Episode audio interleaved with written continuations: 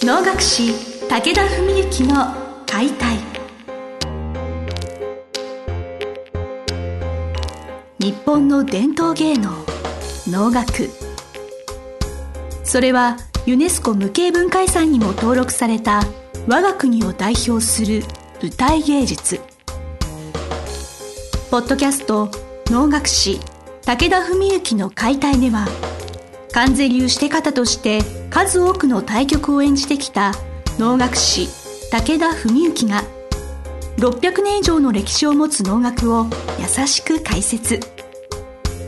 能楽師として自らの経験とその思いを語ります。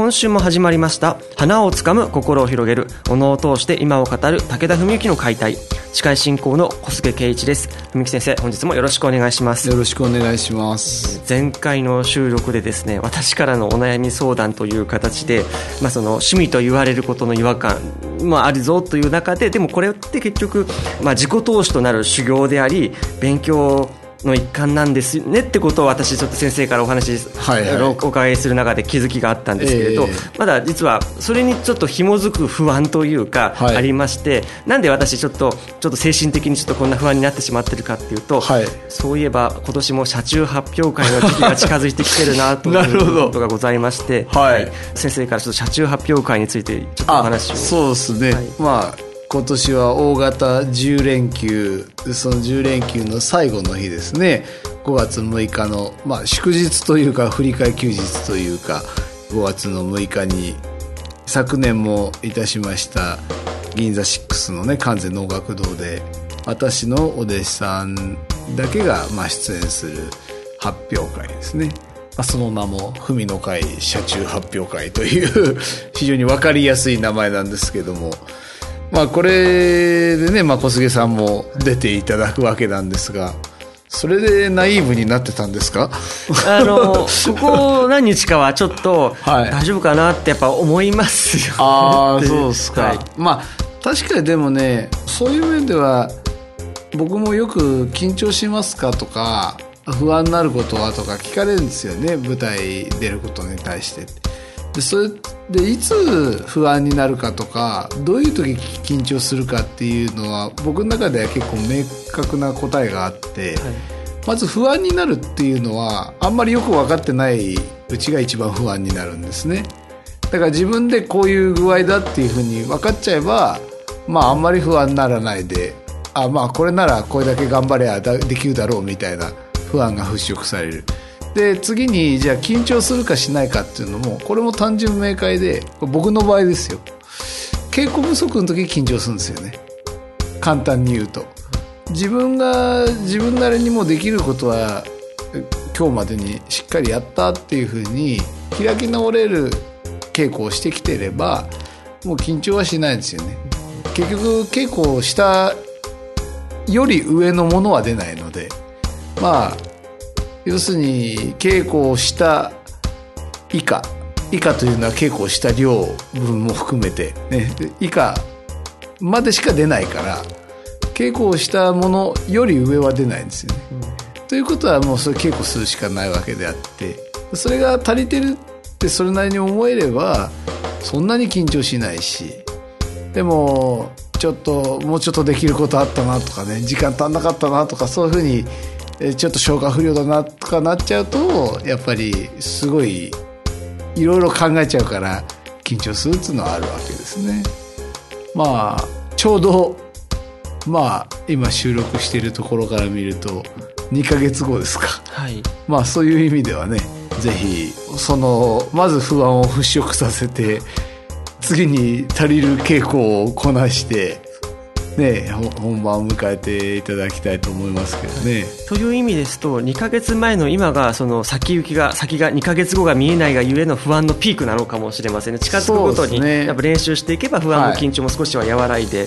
けたらいいななんて思いながら、まあ、まあ、2月なんかもねこうご多忙でお休みだってそう。そうなんあそう今年だから1月もそうかあれでしたね。2か月お休みご体調崩されたりとかいろいろありましてまあそれはちょっと追い込む必要性があるかもしれないですね。まああのぜひじゃあちょっと、まあ、3月4月で挽回をですねしていけたらいいと思いますけども、今年が第2回ということで、はい。その第1回と違うことというか何かその演目とかプログラムとかなんかそ全般的なことでなんか第2回社長発表会もしご興味持っていただける方がいるとしたら何を？あそうですね。あのまあ今年はやっぱり何といってもあの北原さんというね30代女性のお弟子さんが羽衣の脳をね出されるので、まあ、それが大きい、えー目玉になるでしょうねやっぱり、まああのお素人の車中発表会でお能が出るっていうのはなかなか大変なことでしてねまあ小菅さん経験者だからよくわかると思うんですけど歌いの場合はまあ基本的に数体といってね正座して本を見て歌いを歌うだけで、まあ、台本も置いてあるわけですから、まあ、一番非常に優しいっちゃ優しいわけですね。姉妹っていう風になると、まあ、面装束はつけないけども、まあ、着物紋付き袴に扇一本でまあ5分なりねそれぐらいのものを覚えて舞う、まあ、こう覚えて舞うつのもまあまあ大変ですよね。で能の場合はじゃあその姉妹っていうののもう姉妹何番分かぐらいの動きがあって5番分10番分ぐらいの動きがあって歌いも本を見ないでやんなきゃいけない。しかも能面をかけて視野が狭い。とんど足元見えない。装束を着て体が思うように動かない。こんだけのハンデを一挙に克服しなきゃいけない。しかも共演者も脇が出てきて脇連れも出てきてお囃子も入り渋滞も8人になって。だからお仕事でお能をやるっていうのは結構大変なことなわけなんですよね。でまあそういう面でなかなかね会にもよりますけどもお能が出る素人会っていうのもかなり減ってると思うんですけどもまあそれをねあの今年は出してくれるので、まあ、あとはあの中野さんというね、えー野田のお弟子さんが昨年はまあ第1回の記念ということで「えー写経」というね、まあ、やはりめでたい曲の,、まあ、あの万林舞がないやつですね。お囃子が入った数体。出していただきましたけど今年もそれは万林は今度は江口っていうねなかなか高級な曲をね出していただく。あとは昨年と変わった点というとあのまあこれちょっと最初に言わなきゃいけなかったかもしれないですけど、ご宗家にご出演いただきます。それはご光栄な、はい。まあご存知ない方のために補足しておきますと、まあ、脳のそういう発表会素人会っていうのは一般的にその要するにしてとかまあ時には脇とかそういう主だった役だけをお弟子さんお素人がなさってねお相手は全部プロがするっていうのが基本なわけですね。だからまあよく分かりやすく言うと、えー例えばミスチルのボーカルの桜井さんの部分だけを、えー素人の人が歌ってバンドはみんなミスチルとかですね。まあ、野球のピッチャーだけやって守備は全員読売巨人軍とかですね、まあ、そういう世界ですよって よく言うわけですけど、まあ、そういう中で、まああのまあ、父親をはじめね武田の一門プロの一門親戚や同門の人たちに手伝ってもらってお相手いただくんですけど、まあ、その筆頭としてご宗家にもご出演いただくという。まあ、あのもちろんごしご宗家にご出演いただくのは1番か2番だと思いますけども、まあ、そういうところも、まあ、昨年よりまたもう一つちょっとこうパンチの効いた回になるのではないかと思ってますけど。野村史郎先生、はい。さ昨年、ええええ。はいすごく私直に近い距離でお目にかかることが人生初だったので、ええ。すごいなんか、はい。あなんか神々しいなええ。そういう素晴らしい先生方を直にこうやって目の当たりにできる機会っていうのはお仕事の発表会なのにすごいありがたいことだなって思います。そうですね、あのまあ本当にですからまあそういう面でね自分のお弟子さんたちはまあ手前味噌ながらね相変わらずかなりレベル高く皆さんいい感じで稽古してくださってるんでね。まあ先生方に対してもまあ僕も胸を張れるというかね。まあ昨年終わった後にお弟子さんたちには言いましたけど非常に鼻が高かったですよって僕はって皆さんに声かけたんですけどね。小菅さんもぜひその一員としてちょっと まあここからの追い込みで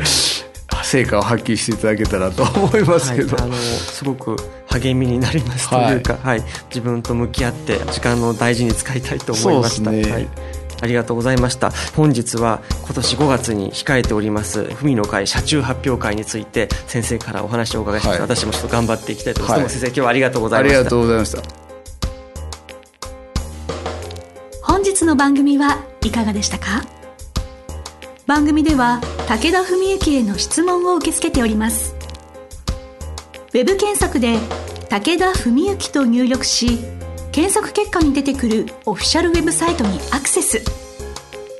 その中のポッドキャストのバナーから質問フォームにご入力くださいぜひ遊びに来てくださいね。